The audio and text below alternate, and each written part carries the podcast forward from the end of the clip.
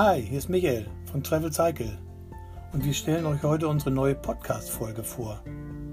Diese erzählt von unserer Metamorphose vom Nutzer eines Campingplatzes bis hin zu einem Freisteher. Ihr fragt euch sicherlich, was ein Freisteher ist, aber dazu später mehr. Ich wünsche euch jetzt schon viel Spaß mit unserem neuen Podcast.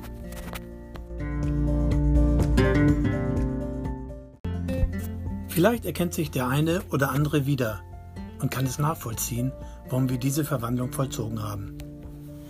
Nun, zu Beginn unserer Camperzeit fanden wir uns oft mit unserem Wohnmobil auf einem Campingplatz wieder. Wir wollten es gemütlich und bequem haben. Klar, sanitäre Anlagen waren uns mehr oder weniger wichtig. Es ist auch schon toll, morgens schnell in den platzeigenen Laden zu gehen, um sich mit frischen Brötchen zu versorgen. Prima, war schon klasse und so bequem. Meistens waren auch Fahrräder an Bord und so konnte der nächstgelegene Ort angesteuert werden und besichtigt werden. Manche haben sogar ein motorisiertes Zweirad dabei. Auch bequem, finde ich. Sehr bequem. Man braucht nicht strampeln. Über den Tag hinweg konnten wir unser Wohnmobil ohne Probleme alleine lassen, um auf Erkundungsfahrt zu gehen. Es ist auf einem Campingplatz sicher, relativ sicher. Hört auf euer Bauchgefühl. Je weiter man gen Osteuropa aufbricht, desto unsicherer kann es trotzdem sein. Also immer Vorsicht. Auf jeden Fall die Wertsachen mitnehmen oder sicher verschließen. Auch unsere Kinder freuten sich immer wieder auf einen Campingplatz, weil sie dort schnell Spielkameraden finden und Freundschaften schließen konnten. Meist ist auch ein Pool dabei, wo man sich in den heißen Tagen schnell Abkühlung verschaffen kann. Richtig bequem, oder? Auf jeden Fall erfrischend. Nun kommen wir zu den Vor- und Nachteilen eines Campingplatzes. Es ist ausschließlich unsere Sichtweise. Jeder hat andere Schwerpunkte, die zu seiner Entscheidung pro, contra Campingplatz führen. Als Vorteil sehen wir, der Campingplatz ist relativ sicher. Oft sind ausreichend große Stellflächen verfügbar. Die Versorgung mit Lebensmitteln über einen platzeigenen Minimarkt ist schnell erledigt. Oft ist sogar ein Pool vorhanden. Gerne auch mal eine Waschmaschine und ein Trockner. Stühle und Tische können bei Abwesenheit problemlos stehen bleiben.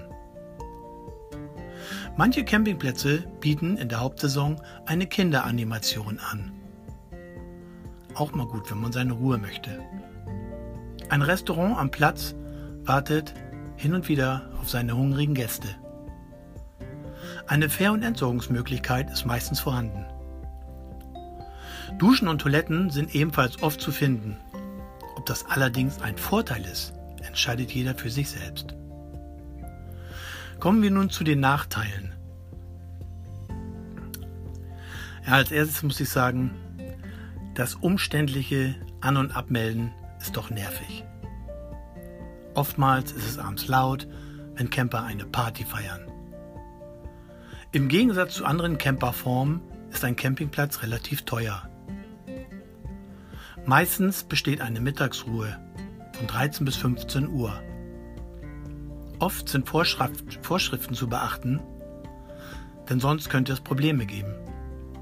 Im europäischen Süden oftmals enge Zufahrten. Oft muss man mittags diese Plätze verlassen, um anderen seine Stellfläche freizumachen. Sei denn, man hat mehrere Tage gebucht, trotzdem muss man oftmals Vormittag den Platz verlassen. Obwohl ein Campingplatz viele Vorteile hat, kamen wir irgendwann an einen Punkt, wo es uns einfach nur nervte, immer ein An- und Abmeldeprozedere über sich ergehen zu lassen. Die Kinder waren nach Jahren des Campingplatzes auch schon so groß, dass dieser nicht mehr erforderlich war. Somit konnten wir etwas anderes ausprobieren. Hm, wie wäre es denn mit einem Wohnmobilstellplatz? kam die Frage auf. Diese oft umzäunten Areale bieten meist ebene Flächen, wo man gut stehen kann. Die Plätze werden auch gerne Wohnmobilhafen genannt. Nicht zu verwechseln mit einfachen Wohnmobilparkplätzen, aber dazu komme ich später.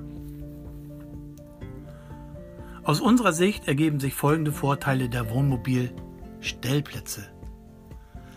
Oftmals parzellierte Flächen, so hat jeder seine eigene Fläche. Relativ große Stellflächen. Markisen, Tische und Stühle raus, kein Thema. Oft mit Brötchenservice. Abends vorbestellen, morgens genießen. Super bequem. Häufig verfügen diese Plätze auch über Duschen und Toiletten. Hin und wieder auch über Waschräume mit Waschmaschine und Trockner. Sie sind relativ sicher, ähnlich wie auf einem Campingplatz. Man zahlt in der Regel für 24 Stunden. Wer später kommt, fährt auch spät. Die Stellplätze liegen oft relativ zentrumsnah. Kurze Wege in die Innenstadt sind somit garantiert. Und meistens verfügen diese Stellplätze über eine Fähr- und Entsorgungsmöglichkeit und der Wasserversorgung. Ja, und wie sieht es jetzt mit den Nachteilen eines Wohnmobilstellplatzes aus? Naja, bei den modernen Plätzen nervt auch das An- und Abmelden. Oftmals ist ein Häuschen vorhanden und ein Campingplatz, äh, Stellplatzbesitzer. Da muss man sich an- und abmelden. Manchmal auch eine Mittagspause aber das ist eher selten. Und auch im Sommer, in der Hochsaison, relativ laut, da Camperkollegen vor ihren Fahrzeugen feiern. Gute Plätze in der Hochsaison sind oft besetzt. Die Wohnmobilstellplätze kosten etwas mehr als reine Wohnmobilparkplätze.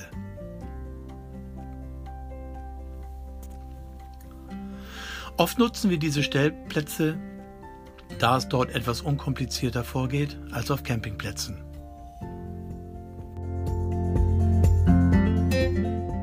Aber warum bieten Sie Duschen und Toiletten an? Fragen wir uns öfter.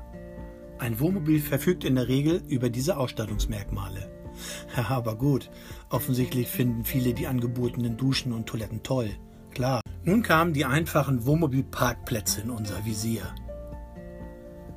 In unserer anderen Podcast-Folge haben wir euch erklärt, wie ein Wohnmobilstellplatz beschildert ist und wie ein Wohnmobilparkplatz beschildert ist. Es gibt da doch einige Unterschiede. Könnt ihr ja mal reinhören. Also die Kosten eines Wohnmobilparkplatzes wird meistens über einen Parkscheinautomat abgewickelt. Manchmal sind sie sogar kostenlos.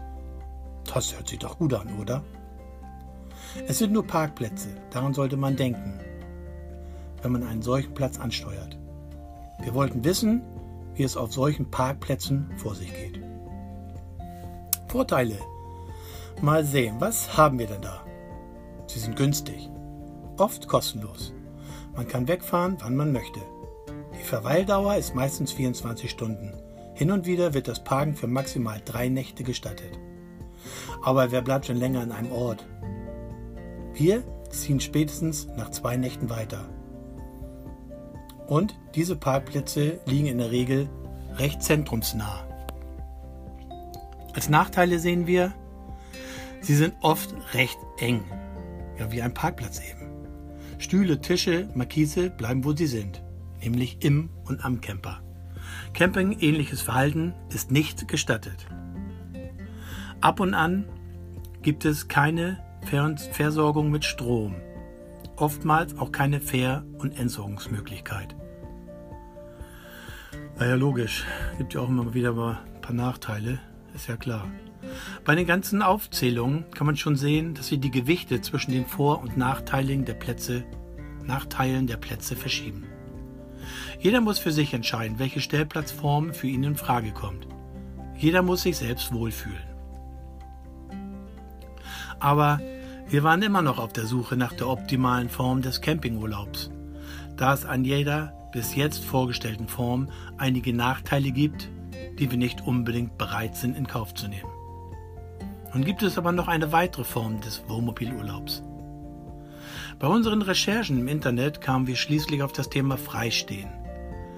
Nun, wie sollte man sich das vorstellen? Ah, wie das Wort schon sagt, steht man frei irgendwo im Gelände oder einer sonstigen schönen Örtlichkeit. Das hört sich schon recht gut an. Beschäftigen wir uns also mal damit und informieren uns, wie man es am besten umsetzen könnte und kamen zunächst auf die Frage, wie können wir die Stromversorgung sichern? Man fährt ja nicht immer gleich nach dem ersten Tag weiter oder nach dem zweiten oder dritten. Dann wird es schon mal knapp. Also mussten wir weiter recherchieren. Solaranlagen war das Thema, fest auf dem Dach oder als sogenannte Solartasche oder mobile Solaranlage. Ein Freund von weiteren Löchern im Fahrzeugblech sind wir nicht gerade, denn es könnten potenzielle Wassereintrittsmöglichkeiten sein. Nein, das kam für uns nicht in Frage. So geht das nicht. Hm. Naja, wir fanden eine Solartasche ganz praktisch. Deshalb musste genau diese unter die Lupe genommen werden. Wie viel Leistung benötigen wir? Wie können wir Strom erhalten, wenn wir mal nicht am Fahrzeug sind? Wie groß darf dieses Modul sein, um es noch vernünftig handeln zu können? Wie hoch sind die Kosten der Anschaffung? Am Ende entschieden wir uns für eine 120 Watt Peak Solaranlage, Solaranlage, eine Solartasche. Warum wir diese Entscheidung jetzt getroffen haben?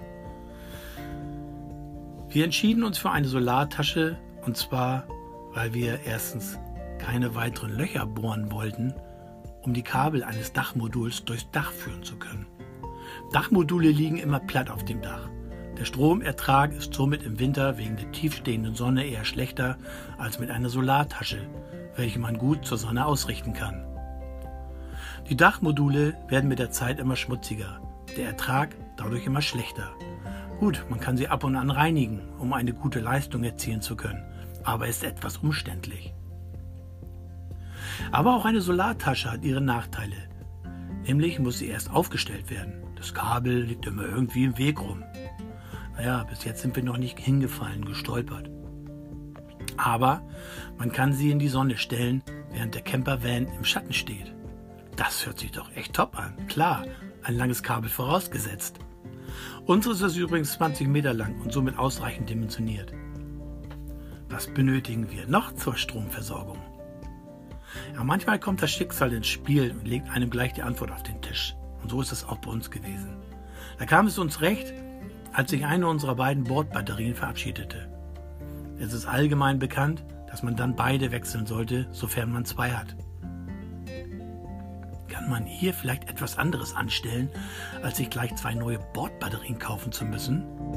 Ihr ahnt es schon, denn ja, man kann. Wir kamen nach weiteren Internetrecherchen auf das Thema Lithium-Eisenphosphat-Batterien. Um es kurz zu machen. Diese Lithium-Batterien wiegen im Vergleich zu Bleibatterien ungefähr die Hälfte bei doppelter Leistung, bei viel weniger Gewicht und viel mehr Ladezyklen. Oha, dachten wir uns. Leichter, mehr Leistung, längere Lebensdauer, was will man mehr? Bei einem 3,5 Tonnen Fahrzeug muss man auf jedes Kilogramm achten. Aber alles, was sich gut anhört, hat auch einige Nachteile. Und jetzt machen wir mal die Taschenlampe an und beleuchten diese. Lithium-Eisen-Phosphat-Batterien sind richtig teuer. Für eine 100 Ampere-Stunden Batterie zählt man oder zahlt man etwas mehr als 1000 Euro. Und unter 0 Grad ist das Laden dieser Batterie nicht möglich. Nicht möglich? Nu, was soll das denn? Wollen wir das? Muss das sein? Wir entschieden uns dennoch für eine Lithium-Eisen-Phosphat-Batterie und kauften uns die angesprochene 100 Ampere Stunden Batterie. Im Nachhinein eine gute Wahl, die wir jederzeit wieder treffen würden. Ihr macht bestimmt auch die Heizung an, wenn es in der kalten Jahreszeit unterwegs, wenn ihr unterwegs seid. Ist doch klar, wer will schon frieren? Wenn ihr jetzt um die Ecke denkt, werdet ihr merken, aha, es ist schön warm im Camper. Warm? Ja, genau. Der Bordbatterie wird das doch auch warm sein. Und zack, wird sie auch geladen. Es sei denn, eure Lithiumbatterie hängt unter dem Fahrzeug. Dann hat man ein Problem. Aber bei uns befindet sie sich unter dem Bett. Vor Fahrtantritt heizen wir immer das Fahrzeug etwas auf, gerade im Winter bei Minusgraden. Denn ihr wisst ja, eine Lithiumbatterie braucht um die 5 Grad, damit sie geladen werden kann. Aber einen Hinweis habe ich noch. Die Bordbatterie, in Fachkreisen Bordakku genannt, wird bei Minusgraden keinen Schaden nehmen. Vorausgesetzt, es befindet sich in der Batterie ein Batteriewächter, der alles regelt. Wir fahren schon seit einigen Jahren mit solch einem Akku. In unseren Augen einfach top, gute Wahl. So, nun war das Thema Stromversorgung abgeschlossen und wir kamen dem Ziel Freistehen immer näher. Ja, wie verhält es sich jetzt mit der Ver- und Entsorgung, wenn man frei steht? Ja, wenn man sich in der Natur frei bewegt, muss man sich Gedanken darüber machen, wohin mit dem Toiletten- und Abwassertankinhalt. Wir haben eine Toilette an Bord, die meistens nach zwei Tagen der Entleerung bedarf. Und dann? Ja, dann benötigt man eine Entsorgungsstation, wo man den Toiletteninhalt entsorgen kann. Wir machten uns Gedanken darüber, wie man die Leerungsintervalle etwas verlängern kann. Es kann ja mal vorkommen, dass man etwas länger an einem Hotspot verweilen möchte und dann ist nach zwei Tagen Schluss. Wäre blöd, sich dann erst um die Entsorgung kümmern zu müssen. Da kam wieder das Internet ins Spiel, ist ja super, dass es das gibt, und unsere Lösung war eine zweite Kassette, die die Verweildauer glatt verdoppelt. Juhu, das sollte reichen, denn länger bleiben wir nicht an einem Ort. Anschließend fährt man bequem eine Fähr- und Entsorgungsstation an und kann dort für leere Tanks sorgen. Entsorgungsstationen, wo man auch gleich Wasser bunkern kann, gibt es in der Europäischen Union zuhauf. Außer vielleicht im Südosten. Wir denken an Rumänien oder Bulgarien, nur um zwei Länder zu betrachten. Dort ist es nicht ganz so einfach. Aber das wäre wieder eine andere Geschichte. Aber jetzt kommen die Skeptiker und meinen, ha, irgendwo in der Walachei stehen, nichts zahlen wollen und dann kostenlos die Entsorgungsstation nutzen wollen. Ich muss sagen, ja, klar, so machen wir das. Wenn die Entsorgung Geld kostet, dann zahlen wir gerne unseren Obolus. Für uns selbstverständlich.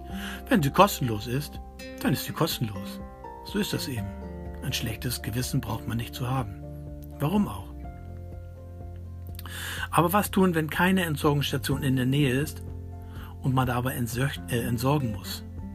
Aha, dann gibt es die Möglichkeit der öffentlichen Toiletten. Oder man nimmt einen Spaten zur Hand. Vorausgesetzt für diese Entsche äh, Entsorgungsmöglichkeit ist aber die Unterlassung vom Einsatz der Chemie. Und sie sollte nur in wirklichen Notfällen zum Einsatz kommen. Die Spatenvariante mussten wir zum Glück noch nicht in Anspruch nehmen. Naja, wir haben ja auch eine zweite Kassette. Aber das Freistehen ist zwar toll, aber trotzdem nicht zulässig. Nicht zulässig, würde jetzt eine jeder denken, warum soll es nicht zulässig sein? Jetzt arbeiten eure Gehirnzellen, oder? Ja, es ist nicht zulässig. Lediglich das Übernachten zur Herstellung der Fahrtüchtigkeit für maximal 10 Stunden ist okay. Gut, wird man. Schlau wie ein Fuchs denken. Dann trinke ich schnell drei Bier und schon bin ich fahruntüchtig. Das kann klappen, muss aber nicht. Vorsicht, wenn der Schutzmann ums Eck kommt.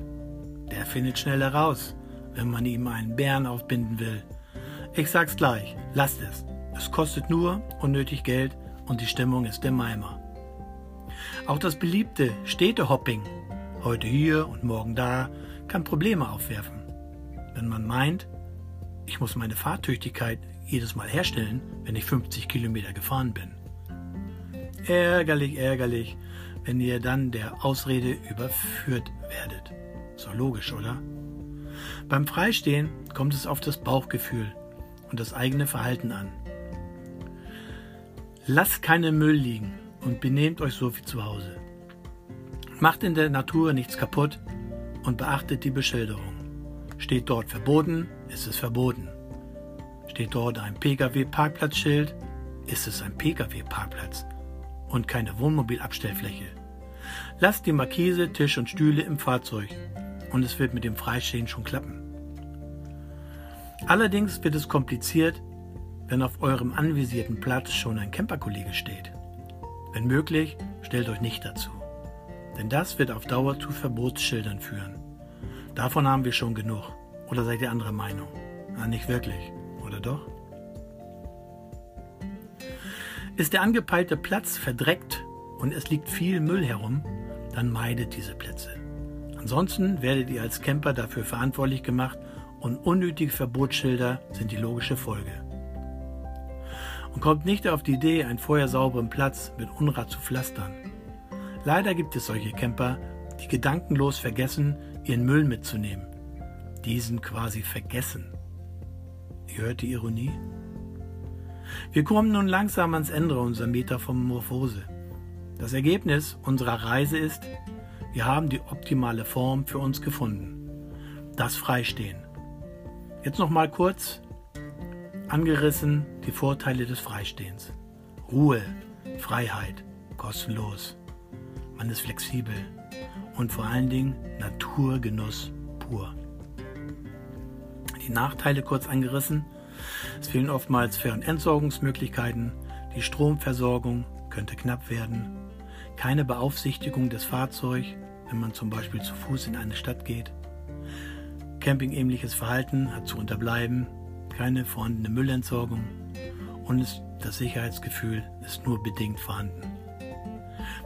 Die Form, die für uns die optimale ist, ist nun das Freistehen, obwohl wir auch Stellplätze oder Campingplätze anfahren. Campingplätze meistens, um in Ruhe Wäsche waschen zu können oder wenn man sich im südöstlichen europäischen Raum befindet. Da fühlen wir uns dann doch sicherer. Und Waschmaschinen gibt es auch. Nur so richtig wohl fühlen wir uns nicht. Aber da müssen wir dann durch. Ich habe noch einen Hinweis. Immer mehr Wohnmobilstellplätze bieten Waschmaschinen und Trockner an. Da sollte man sich allerdings vorher schlau machen.